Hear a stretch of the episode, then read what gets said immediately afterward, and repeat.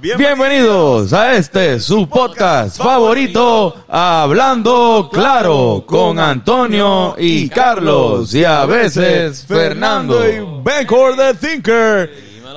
Corillo, y hoy tenemos a Edman. Edman bien serio. Nosotros Pues, ah, Estoy mirando aquí, estoy aquí. ¿Cuál como es tú la- quieras, mano, tú quieras, como tú sí, quieras. pues, Puedes mirar la luz directamente, pero te puedes joder los ojos. Yo creo a que veces mira a Yoshi. hablas mirando a Yoshi como, como tú ¿Cuáles son quieras. las que son, Corillo? Gracias por tenerme. Gracias, gracias a ti, cabrón, por venir para acá. Eh. Es un episodio bien especial porque estamos en proceso de eh, remodelación del estudio y es el primer episodio de Hablando Claro de miércoles que, que tenemos la, la pared negra. Eh, así que nada, estás estrenando junto con Roberto que estrenó el pensamiento. Ahora aquí con el Así señor que Edman. gracias Así que escríbanos si les gusta la pared negra, lo escriben. Diablo, esa pared negra. Sería un bad trip que no le gustara a nadie, ¿verdad? Porque Sí, Sí, si no que nos gusta, digan no que, podemos pintarla para atrás. que nos digan que la cambiemos a blanco negra. otra vez sería un bad trip. O sea, tenemos negra. que pasarle como tres manos. Nosotros. Ya es negra. Pues lo bueno de pintar de negro algo es que no hay que pasarle dos manos. Así. Pero de blanco, cambiar de negro a blanco estaría un poquito jodón.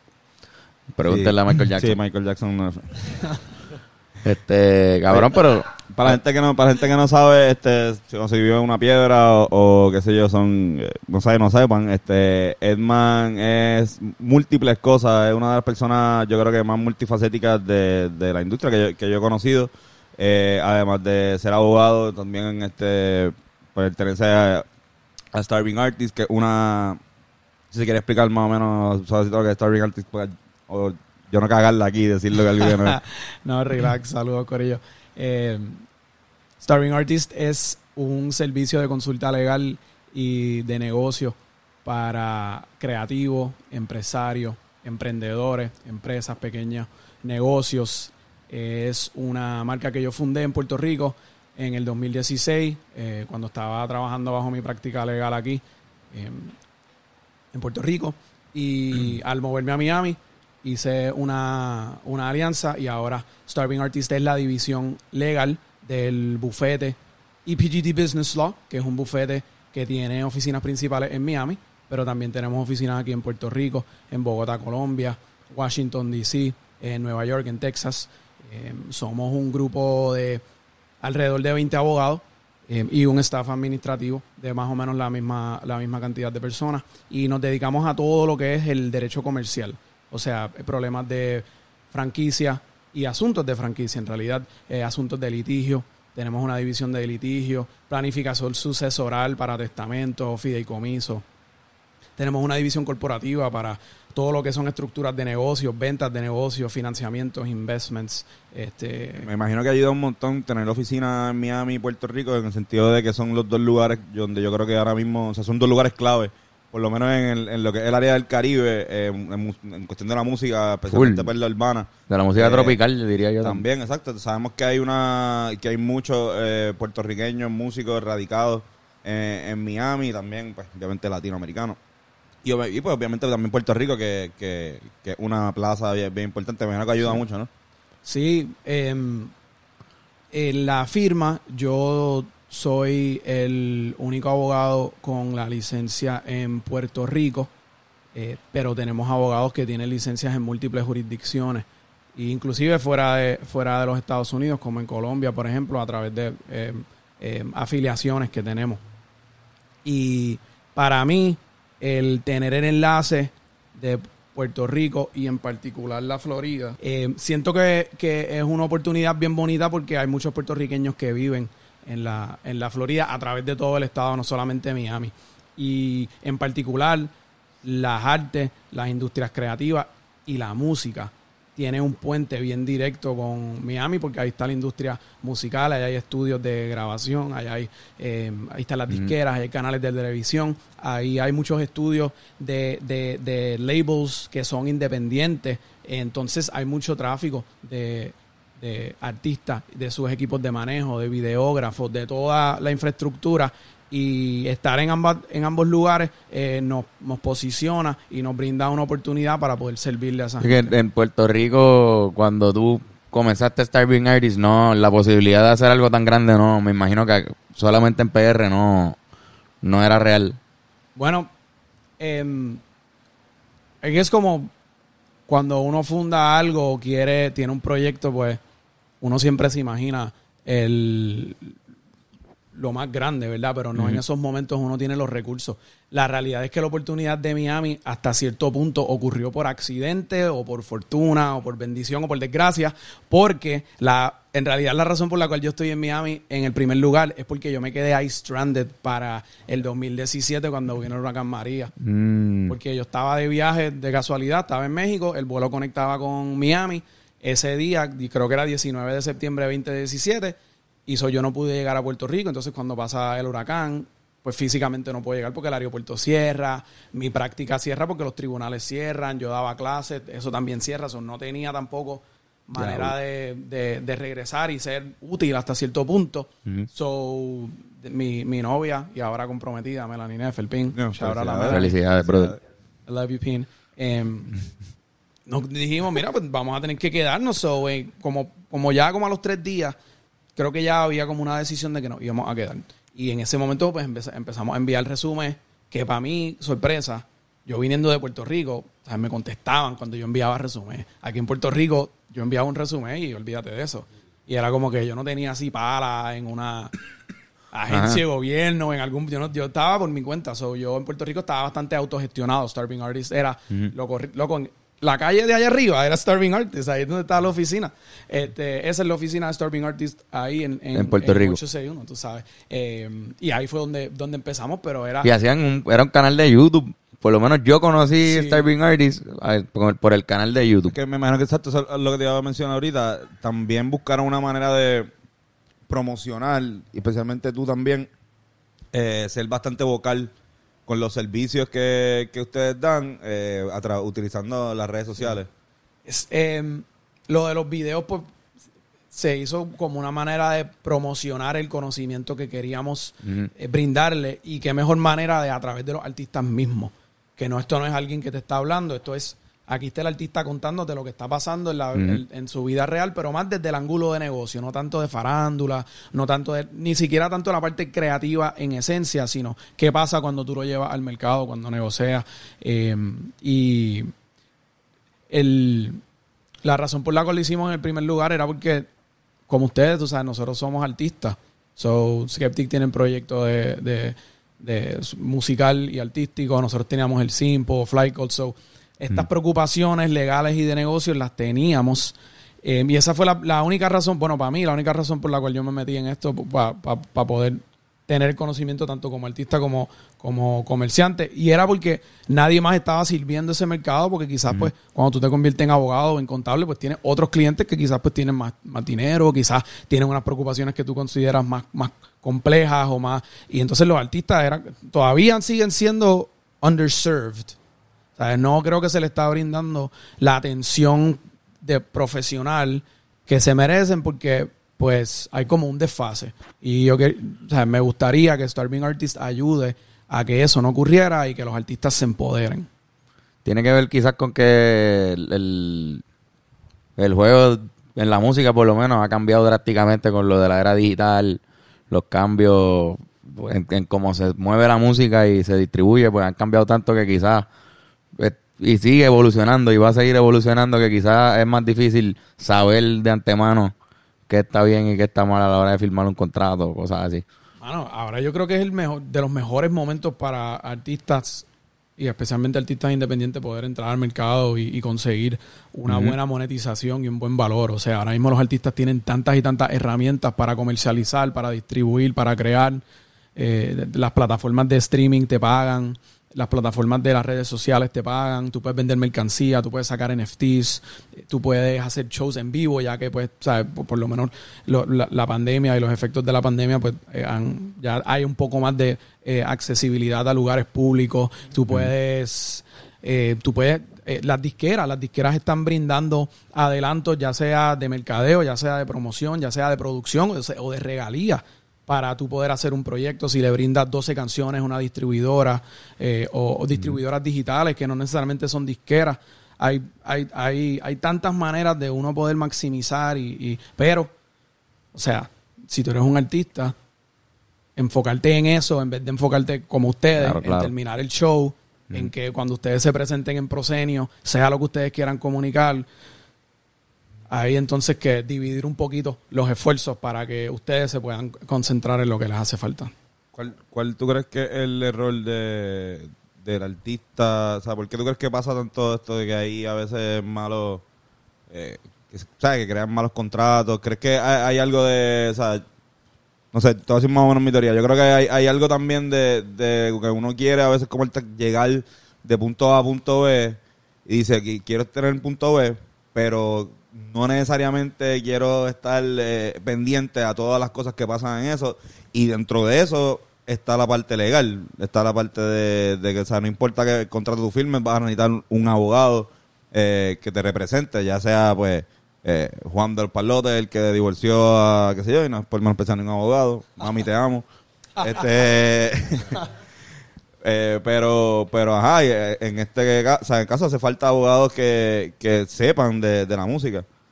A veces veo que pues, creo que, que hay gente que firma contratos sin leer tanto, como que por, por picharlo, por querer llegar a, a, pues, a hacer el, llegar tarima, hacer party, mierda así, como que pichan. ¿Crees, crees que hay algo de eso cuál tú crees que es el error No, principal? nunca va a haber un contrato perfecto y si tú como artista independiente te quedas esperando hasta que venga esa oportunidad perfecta para tú conseguir exactamente lo que tú quieres de alguien que está dispuesto a darte algo cuando quizás más nadie te lo está dando, pues puede ser que te quedes toda una vida esperando. So hay un poco de dejarse llevar y, aceptar quizás condiciones que no sean las que uno quiere para poder estar en el juego, poder tener acceso a oportunidades y a veces inclusive porque hacer malos negocios. No que uno los quiera hacer, pero que son, son parte de ese, de ese proceso. Si tú miras las carreras de muchos artistas, en algún punto se separaron de su disquera original o tuvieron una demanda con su manejador o alguien le robó eh, eh, derechos de autor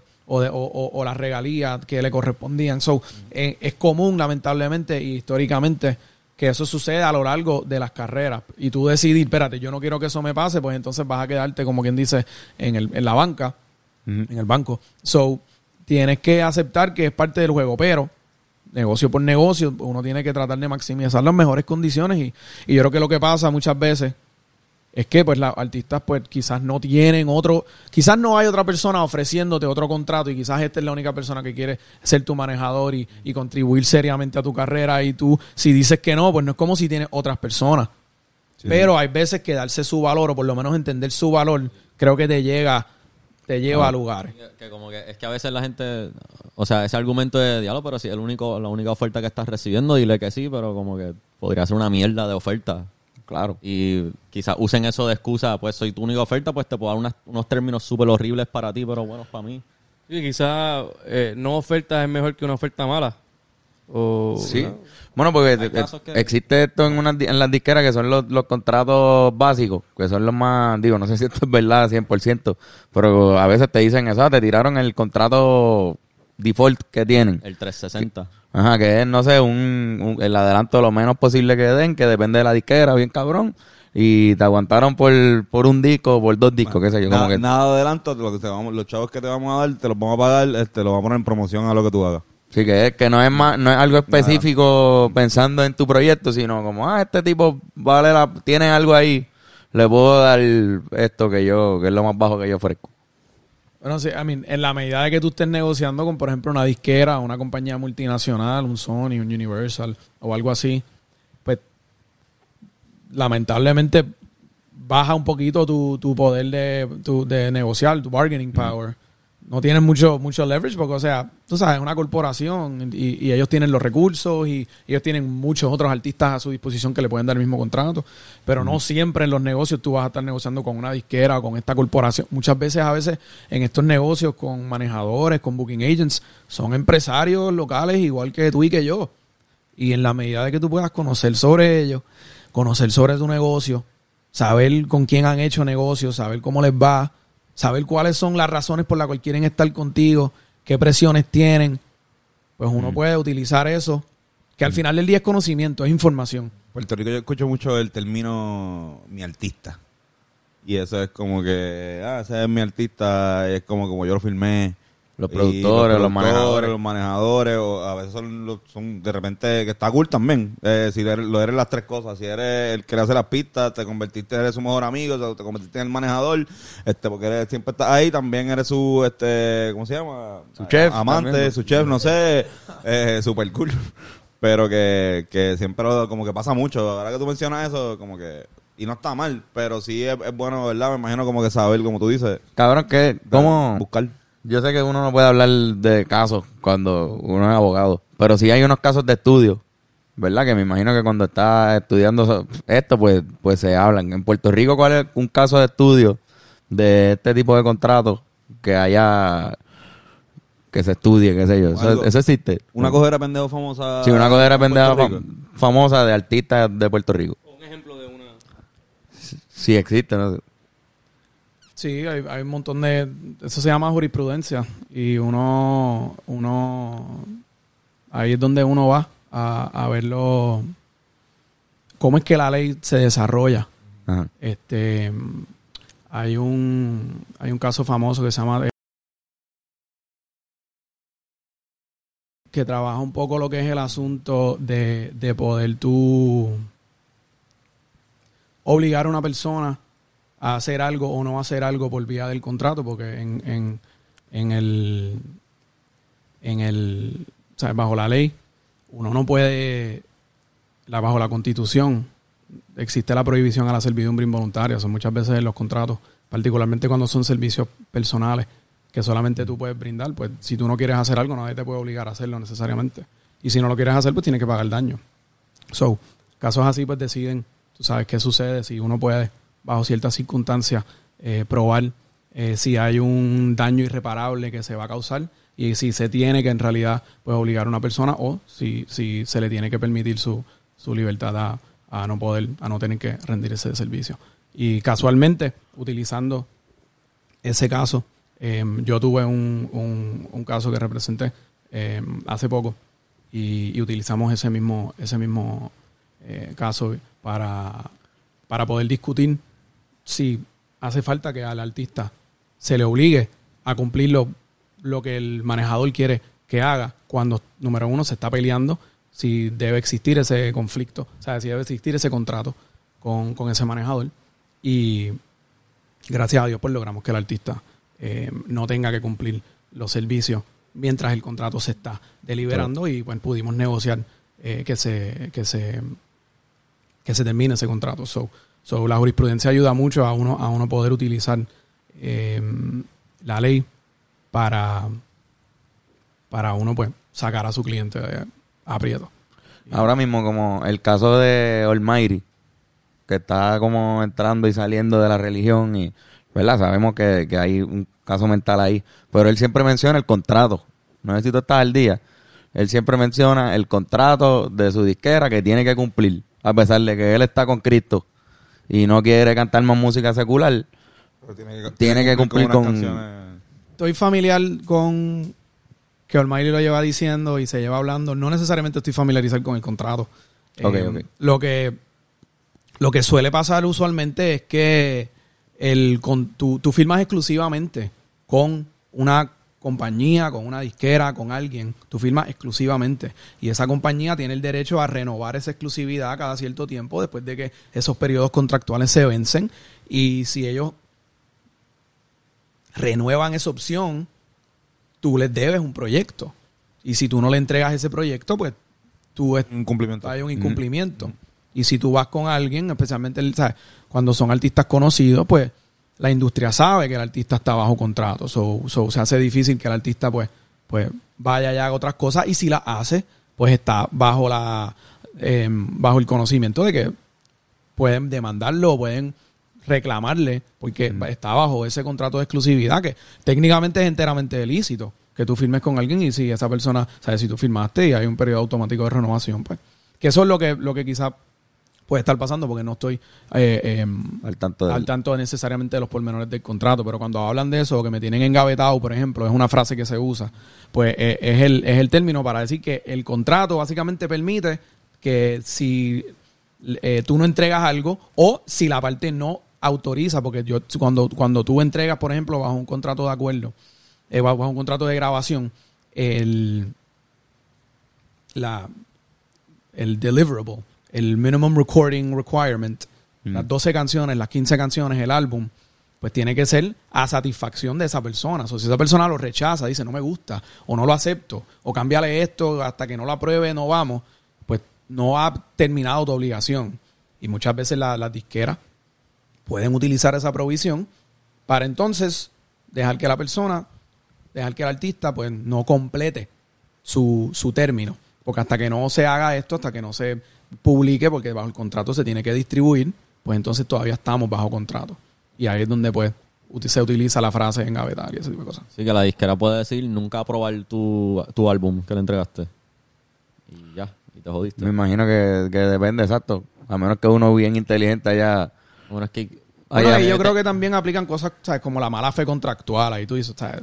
Si, si, si tú tienes dos partes, una parte que sencillamente está irrazonablemente em, rehusándose a cumplir con unas condiciones o a tener por lo menos una buena fe, pues mira, o sea, ahí Ahí, ya tenemos, sí. Pero ahí tendrías que llevarlo a la corte y probarlo y que se acabe. Yo creo que es más no- como que igual las disqueras diciendo, no, pues vamos a sacarlo, olvídate los álbumes, vamos a sacarlo por sencillo. Y tú tienes como que te quedan dos álbumes y te empiezan a, a sacarlo así, estás dos años con uno nada más y como que no sabes. Me imagino que ese teme y direte, de repente hacen que un contrato que tú pudiste haberlo, o sea, se pudo haber vencido en dos años o en tres años, pero de repente estás seis años y tú sientes que pues, de repente que es lo que pasa también. Uno, uno como artista ve de repente otros artistas tirando, yo poniéndome los zapatos de ellos, ven a, a otros colegas de ellos que están así bien al fuego, pum, soltando canciones, soltando canciones, quizás a veces hasta su misma disquera, y ellos los tienen, no lo están, no sienten que le están dando el mismo trabajo, el mismo cuidado, a veces tienden a psicológicamente pensar, ah, pues que me están engavetando, que estoy haciendo mal, no, no soy yo el que estoy haciendo algo mal, sino es, la disquera. Cuando creo, puede ser que sí, a veces siento que es una combinación de, de ambas. Pues creo que también uno tiene que entender que la industria de la música, tú sabes, uno no es nada equitativo, no es, no es un, no es Sí, un juego fair. A veces puede pasar que el artista pues tenga cierto sentido de entitlement. No es, no es necesariamente común y, y, y al final el uno tiene que respetar las obras de los artistas. ¿Sabes? Cu- Cuando la, cuando la industria se entre, quiere entrometer en la creación, que ahora pasa mucho con todo esto que ha salido de que tienes que sacar aquí cantidad de TikTok, este, tienes que hacer estas promociones, tienes que, ¿sabes? Yo pienso que hasta cierto punto uno tiene que, tenemos en una sociedad que hemos estado tan expuesta a la, el commoditization de la música, porque la música en particular ahora está en, en las redes sociales, está en videojuegos, está, está en todos los lugares, pero el porciento de música que se consume al vacío, de que yo voy y consumo este pedazo de música porque ese es lo que estoy consumiendo, no porque lo estoy consumiendo a través de otro medio o acompañado por otra cosa, creo que es menos. Y por eso, pues, la música se abre a, a- a- a tantas funciones y se comercializa más. Y, pero entonces el proceso de la creación de la música, que al final del día se hace un poco para que sea consumida al vacío, no necesariamente para que sea un acompañante a algo, aunque obviamente cuando estamos hablando de scores de cine, pues otra cosa.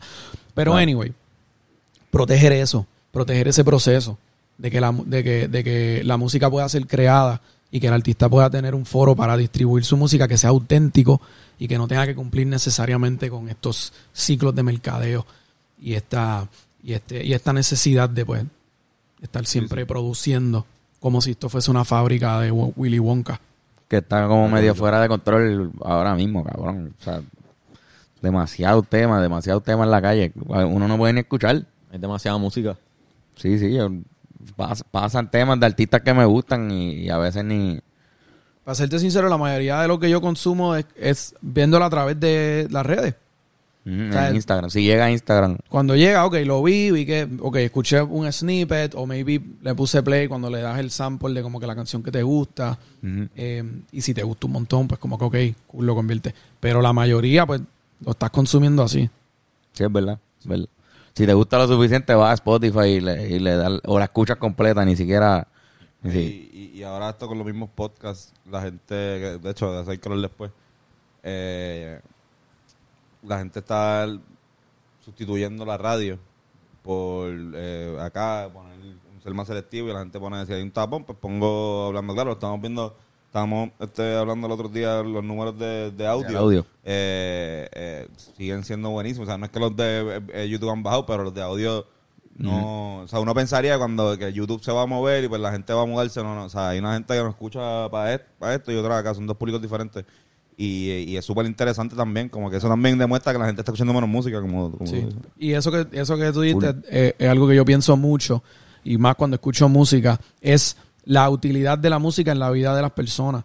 La gente escucha música o escucha podcast para un propósito en su vida. Yo le escucho, yo escucho un podcast cuando estoy cocinando, o escucho un podcast cuando estoy de camino al trabajo. Yo escucho este tipo de música cuando voy al gym. Yo escucho este tipo de música cuando estoy en pregame. Yo escucho este tipo de música cuando estoy de camino a casa después del jangueo que quiero chilear y estar en baja. Yo escucho este tipo de música cuando prendo un Philly. Escucho este tipo de música cuando voy para la playa. Si tú como artista o como proveedor de contenido, tú dices, yo me puedo encajar en este pocket de la vida de las personas, creo que puedes tener un acceso un poquito más, eh, más este, fluido a, a ello. Pero a la misma vez, como que quizás la música o el contenido que tú creas crea un nuevo pocket en la vida de las personas y sea como que, wow, o sea, la música de tal persona o el podcast de tal persona me hace hacer esto que antes no existía. Este, Eso está cabrón. Y tú, tú decidiste entrar no necesar- no solamente en la música, sino como, como artista, en Por la ejemplo, parte de motivar a la gente. las mañanísticas, yo no lo hice a propósito, pero de repente, después de que sucedió, yo, yo me di cuenta, espérate, eh, esto es efectivo por las mañanas para motivar a la gente a hacer algo en su día, pero por las mañanas.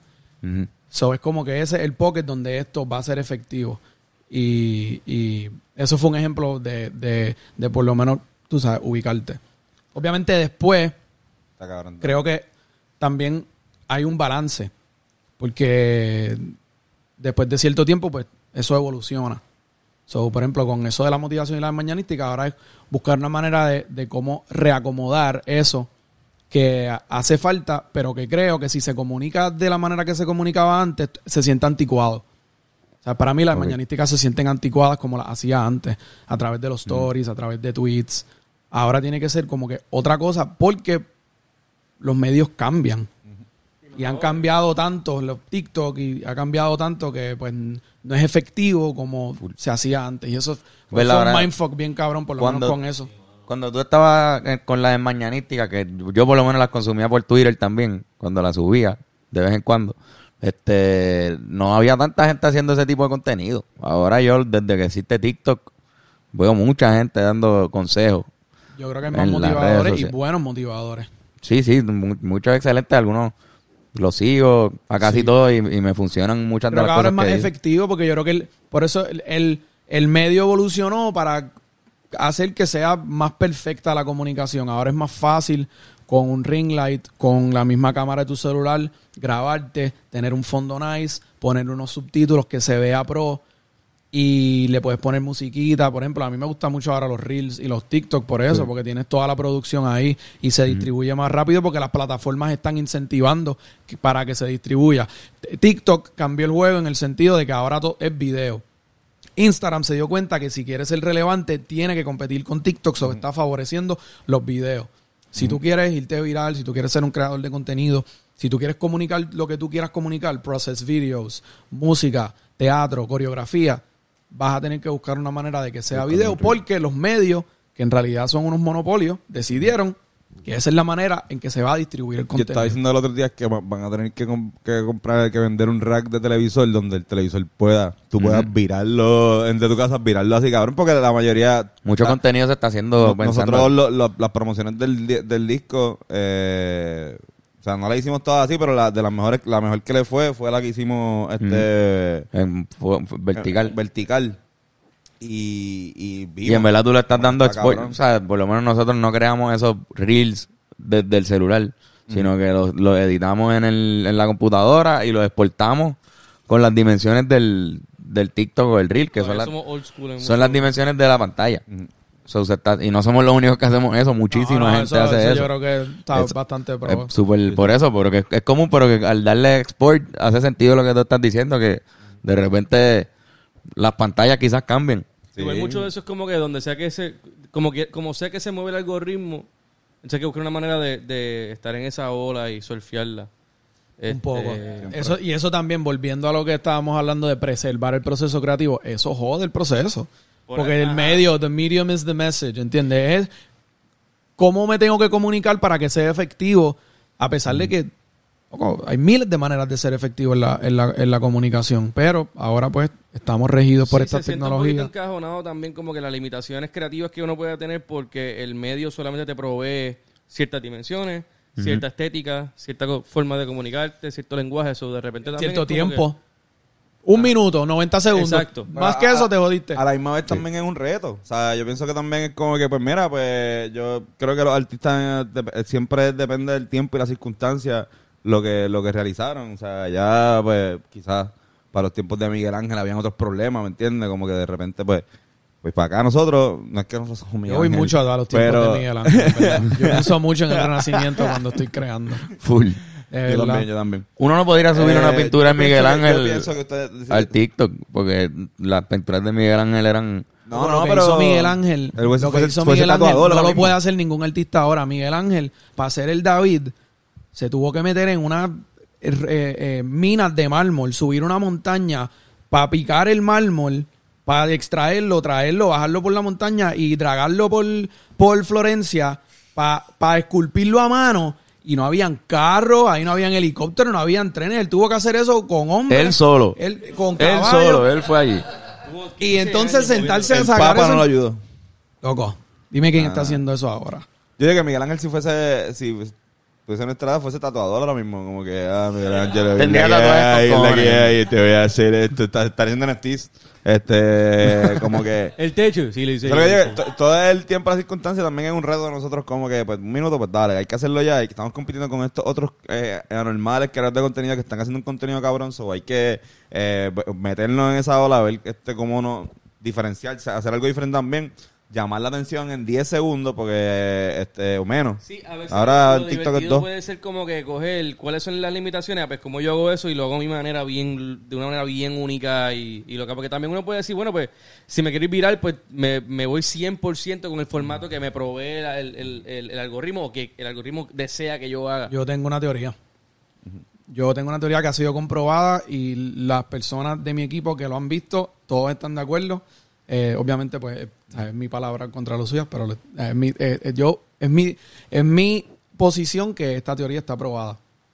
Si tú haces contenido, tú lo que tienes que hacer es hacer contenido consistentemente, todos los días. Todos los días, todos los días, eventualmente vas a tener que hacerlo más de todos los días, o sea, más veces. Pero haz contenido todos los días y si eres consistente, eventualmente te vas a ir viral, vas a conseguir una comunidad o vas a pegar, como lo quieras definir. Pero si eres consistente, lo vas a hacer. Por más de, por más de, de una razón. Eh, yo pienso que, número uno, vas a encontrar tu ritmo, vas a encontrar tu voz, vas a encontrar la manera, perfeccionar lo que hiciste. Y el, la, Ejercita el la- músculo. la consistencia, por alguna razón, luego el algoritmo lo premia, yo lo he visto. Yo Sí, lo he visto. yo Ahora estoy mismo de acuerdo. Le está pasando bien cabrón y, A- ¿verdad? a Chris. ¿Ah? Chris de Susil. A Chris le está pasando, a Micheo también le está pasando, Ujú. este que están en un ritmo cabrón. Ah, en la pandemia le pasó a Juanpi.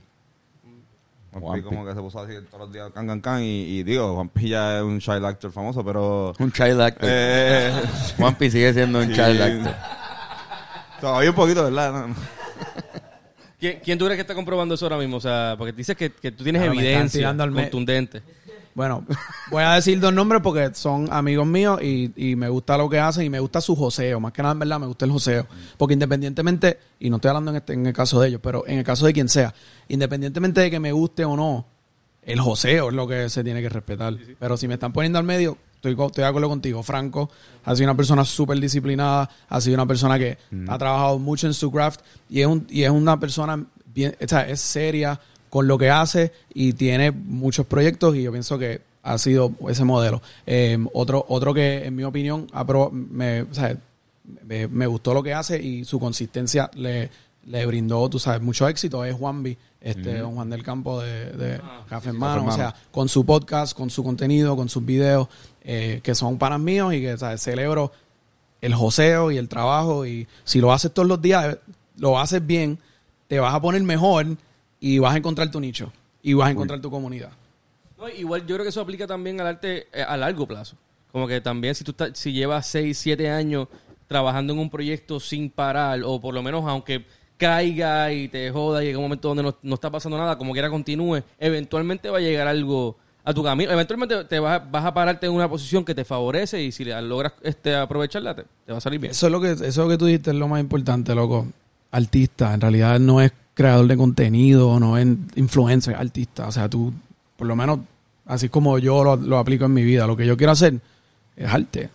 Sí, sí. It just so happens que este es el medio que nos dieron. Si hubiésemos nacido en los 1920, de seguro hubiésemos que sido po- poetas o pintores. Sí. ¿Entiendes? Ahora, pues, este es el medio, pero arte, ¿cómo, ¿qué le vas a decir al mundo y por qué? ¿Qué impor- ¿Por qué importa? Porque si no importa, no digan nada, en verdad. Sí, lo que, sí, no sé. Sí. Mala mía, me puse ahí como un poquito. No, no, no. no, Quizás buscar, no, que buscar el hueco y llenarlo. O como que Buena Como Exacto. Sí. buscar esa cosa que nadie está haciendo y tú ser la persona que lo hace. Sí, llenar un vacío, ¿verdad? Este. ¿Qué necesita la gente? Ah, igual, si, o sea, si uno puede hacerlo también, como que decir, "Diablo, ¿qué yo puedo aportar a esta cultura? Eh, como que, ok, pues soy un vago, pero voy a ser el vago más famoso, voy a hacer videos todos los días de yo haciendo nada, y, ¿sabes? Obviamente, como que... Eso es una premisa cabrón. Pero ya estoy haciendo algo, eh, eh, estoy poniendo una cámara, eh, estoy pues, poniendo la, la, la computadora, No, cabrón, pues, en o sea, Twitch- es una mínima, pero como que un ejemplo pendejo, pero... En Twitch mucha gente ah, ah, están ganando buen dinero porque streamean durmiendo. En ¿Has serio. Claro, sí. Yo- y tú puedes wow. estar con ellos y decirle buenas noches. Cabrón, ¿sabes qué? A Y mí- le das 20 pesos. Eso es lo que me... eh, A mí, yo, a mí no me gusta que me vean dormir. Como que a mí, digo, o sea, no es que no, no es que lo odio, o sea, obviamente ustedes, saben, ustedes me han visto dormir. Pero, pero como que no me gustaría, no- algo que siento que de chamaquito fue como que no me, no me tripeaba tanto que, que me vieran. dormido. Sí, yo, yo, Yo he visto a este cabrón dormir así. Eso es lo más raro que he visto, en verdad. No, tampoco es que duerme raro. No, no, no, no, no yo, yo no sé que no duermo raro, pero tengo esa como que no odiaría, como que de todo, podría tener una cámara todo el tiempo como, como este, la película esta, pero no, durmiendo sería lo peor, nada, pero nada, mala mía. Fue la sección de lo- los miedos de Antonio. ¿Qué película? Truman Show. Eh, exacto, igual hay otra, la de... Paranormal Activity. Puñeta, ¿cómo que- ¿Cómo es que se llama el que se parece a Matthew McConaughey? Sí, que sale Matthew McConaughey. Ya, diablo, Eh, whatever. Pongan en los comentarios cuál es. Dallas Buyers Algo Club. TV, algo TV. Ok. Como no me acuerdo. Cabrón, pues el camino al business. Oh, Háblanos un poco del El proyecto. Camino del Business es mi especial de comedia. Es mi primer especial de comedia. Y, según lo que tengo entendido, porque nadie me lo ha contravertido, es el primer especial de comedia en ser NFT en Puerto Rico. Que ser. En PR. Sí, ¿verdad? Por favor. ¿Qué significa eso? ¿Tú podrías de- describirnos eso? Es un especial que yo lo mintié. O sea, son siete minutos y medio de yo haciendo skits de comedia y stand-up y, y entrevistas. Y lo mintié. Y la única manera de poder verlo es comprando el NFT. ¿Qué significa?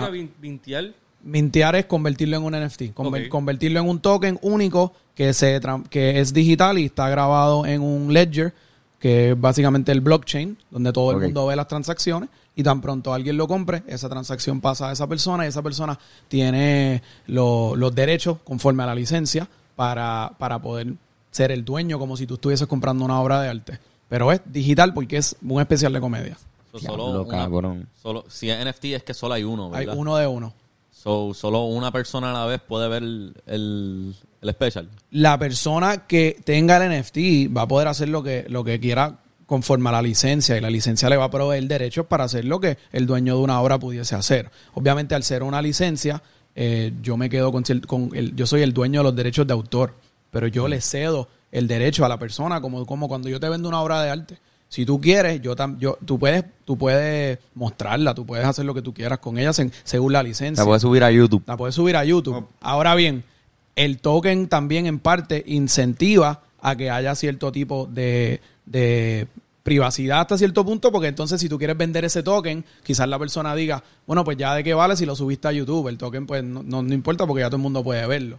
So, tú puedes hacer lo que tú quieras con ello, pero es para eso mismo. Y, y yo me sentí que, que era un proyecto único y grande y sustancial como para poder hacer un ofrecimiento de un poquito más valor a la comunidad mía y a los que les gusten la comedia, a los que les gusten este tipo de videos.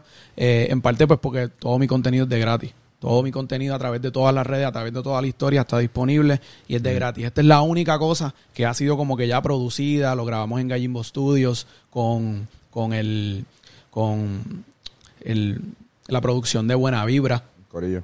Eh, tenemos, eh, por ejemplo, Ricardo André Lugo sale, eh, sale otro otro muchacho amigo de nosotros, Gary Anthony, sale par de gente. Eso es una cosa como comprensiva que yo dije, vamos a, vamos, qué cool sería si le podemos dar este ofrecimiento de que haya este token único que solamente alguien pueda tener para que alguien pues lo tenga como una pieza de colección. Y me ma- ¿tiene- ¿tienes en planes como que hacer más? Como que de repente tener como Tenía al principio, pero como, como eso que estábamos hablando de que las cosas como que van evolucionando, pues atrás, ¿sabes? Como que estoy en otras ahora. Estoy enfocado en Starving Artists, obviamente estoy enfocado en mi proyecto Deadman en las redes, en seguir haciendo contenido, eh, en, en traer más contenido así como que eh, de, de verbal, de consejo, maybe otro podcast. So, maybe lo hago. También es una cuestión de como que yo estuve como un año produciendo eso, en verdad.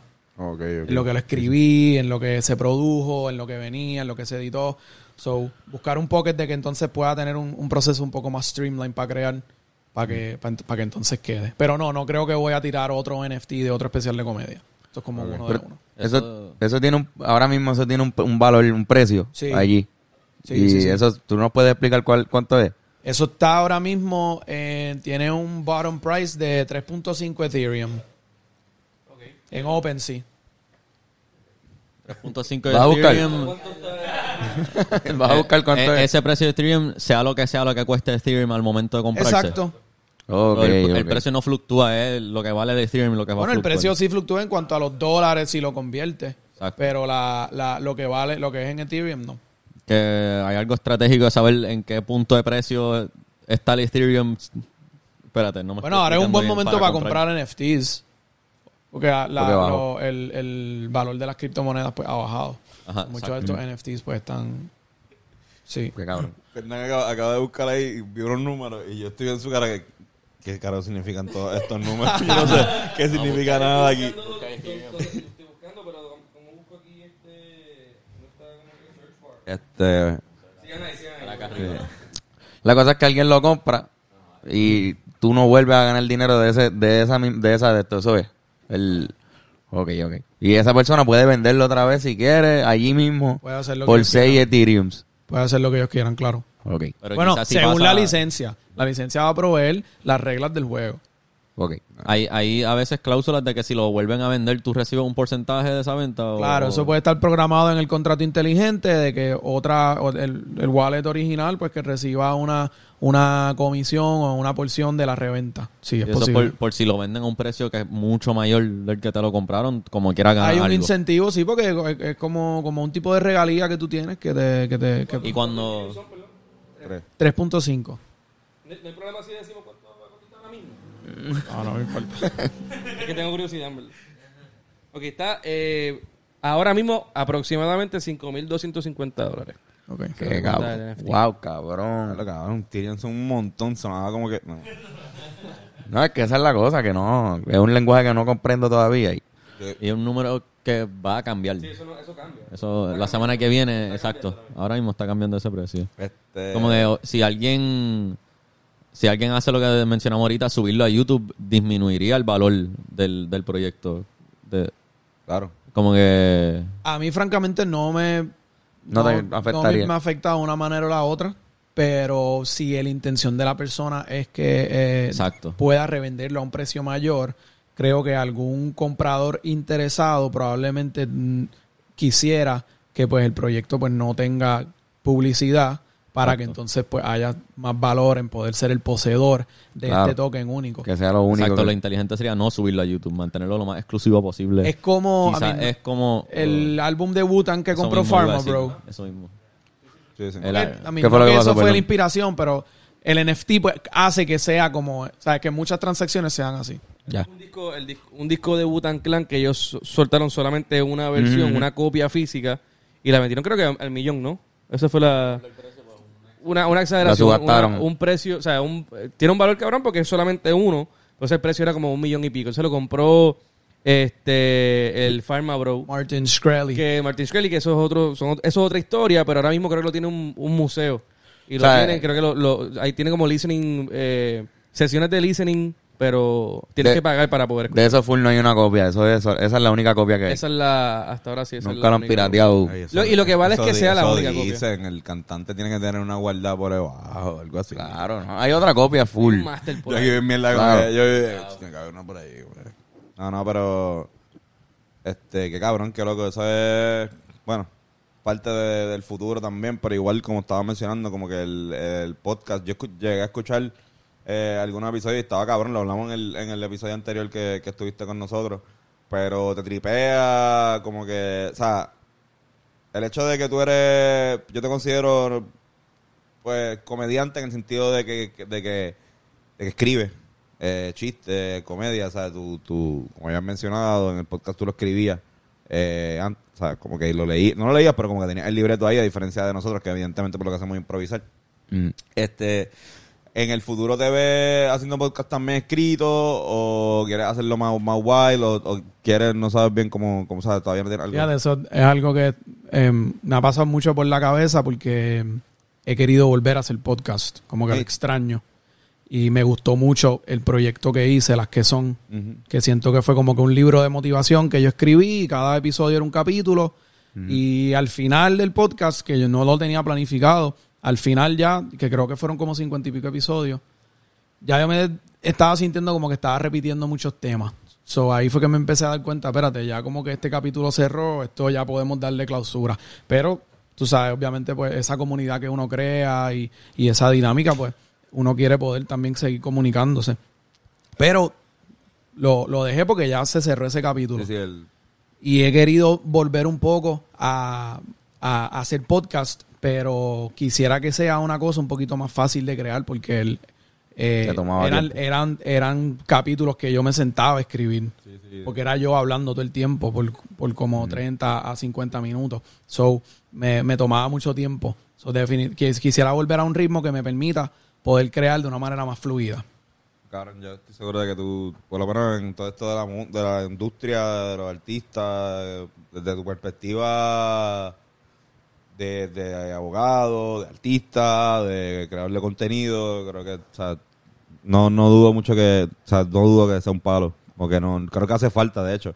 Mm. Como también lo, lo que estaba viendo el, el que entre el podcast que entrevistaron a Diego, Ajá. a Mauro, que es un podcast que se Smash, que Smash que es como para productores eh, de, de música, aunque también van otros tipos, pero o sea que como ellos son productores, pues está cool también, ¿entiendes? Como que No, pero va a, di- a diferentes públicos, pero el público que busca motivación financiera. Este podcast ahora mismo fue, fue completo. A un artista que, que quizás está empezando o se encuentra en una etapa en la que quizás está recibiendo ofertas o está en el cambio de, de aplicación a aplicación, esto le funciona muchísimo. O sea, que, que creo que ese en ese público podrían matar bien cabrón. No, y- y que- es tu público ya. No, y que tiene, o sea, yo creo que tiene poder de oratoria bastante nítido. O sea, como que yo escuchaba tu, veía tu, tu contenido así como que de starring artist y realmente aunque había cosas que pues ya uno sabe, porque ajá, uno está en la industria también, uno lo ve para repasarlas también y como que tiene el, el poder de hacer catch. Si no lo tuviese, uno diría, ah, yo sé esto, va.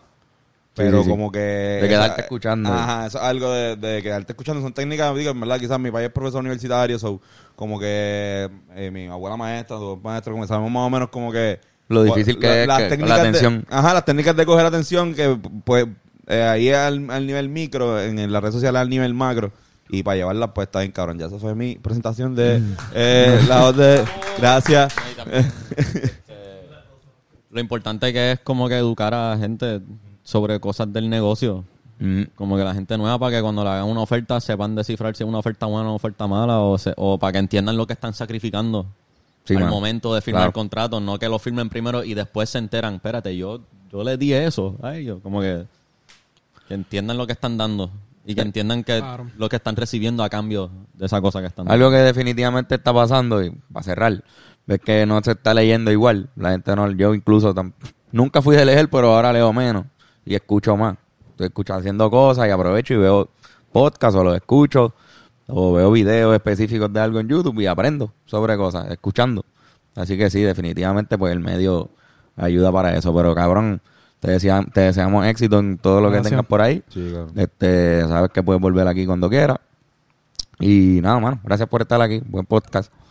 Así que nosotros siempre al final del podcast pues tratamos de hacer una recomendación, algo que hayamos visto la semana, que estemos viendo, o puede ser un consejo, o un restaurante que fuiste que está cool. eh, Cualquier tipo de cualquier recomendación. tipo de recomendación. Este, yo vi hoy la serie de un tour, ¿te acuerdas de eso? Que está en Ujú. Netflix, que es de deporte, pero de cosas bien horribles. Hay, ¿sabes? Hay uno que es de malas sin de palas, de, ¿sabes? de, de eventos así. Pero el que vi hoy, que creo que es la segunda temporada, el primero que sale, se llama The Girlfriend That Didn't Exist. Ok. La novia que no, que no existía. Y es sobre un... Yo ni sabía sobre este tipo. Un jugador de fútbol samoano, si no me equivoco. Ajá. de- Este, Samoa. sí, este, que cabrón, que en la high school estaba bien duro, era un prospecto, iba a ser el first pick del draft y le hicieron catfish. Pero le hicieron un catfish bien al garete en el que, en el que la persona, que era un hombre haciéndose pasar por mujer, finge que murió. Finge que murió. Y este jugador, pues, sin haberla visto nunca en, en la vida, pues siente la, la, la destrucción de, de que se te, no- se te muere una novia, cabrón. Y no sabía que había sido catfish. Y se convirtió en una noticia internacional. ¿Cómo, tú- cómo el catfish hace para que él se crea como que, ah, by the way, me morí? Y él, no, como que... que- que- Eso es lo que tienen que ver. Está, Ok. está bien, hijo de puta. Los dos episodios te quedan, porque en verdad, pues, Tienen que en el cuidar. año, en el año que fue, pues po- lo puedo entender. Ahora si te hacen eso y tú caes, eres de verdad armada. Pero él, eso era creo que el 2010, ¿entiendes? 2009, cuando todavía quiera, la... como quiera. Como quiera, como quiera, por eso mismo la gente fue tan fuerte Sí, con sí, él. está bien. Fueron bien fuertes con ese jugador. Y Véanlo. Mantis, creo que es Mantis Tío, ¿Dónde está, ¿Dónde está esto? en Netflix. Ok. Este, esa es mi recomendación. Este, rápido, por Hulu están las películas de Spider-Man. Vean Spider-Man 1 y 2. La 3 la pueden ver. Yo sé que todo el mundo aquí vio Spider-Man. Pero véanla de nuevo. A mí me dio. Vi la 2 y de verdad, como que ahora viéndola a esta edad, es una perspectiva bien distinta. Porque tú sientes el sufrimiento de este cabrón, como que ya, lo mano, está en la mega mala. La Y- 2 está hija de puta. la mano. 2 es muy buena y es bien graciosa también, como que es una buena... Obviamente todo el mundo ha visto la película, pero veanla. Si hace tiempo no la ve, vela de nuevo. Está muy cabrón. Sí, cabrón. Spider-Man 1 y 2 por Hulu.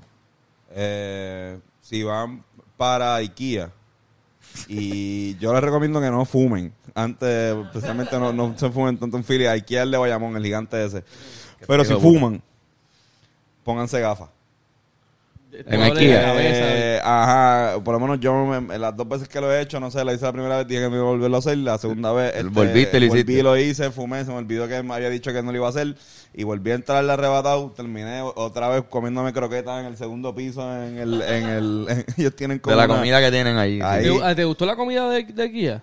Estaba mareado, yo necesitaba comer. Yo me Cabrón, Para ¿qué? mí son demasiado este, cuartos. Eh, es que es muy grande ese sitio. es demasiado, entonces como que un pasillito y si te quieres ir tienes que pasar por los bebés. y, eh, bueno, este, nada, pero igual, está cool. Me quiero un buen sitio de barato, whatever, pero, Pero no vayan a arrebatar. pero no vayan a un arrebato. Bueno, tiene. Sí, tengo un álbum que es del 2008 de una banda que se llama Suicide Silence. El álbum se llama The Cleansing.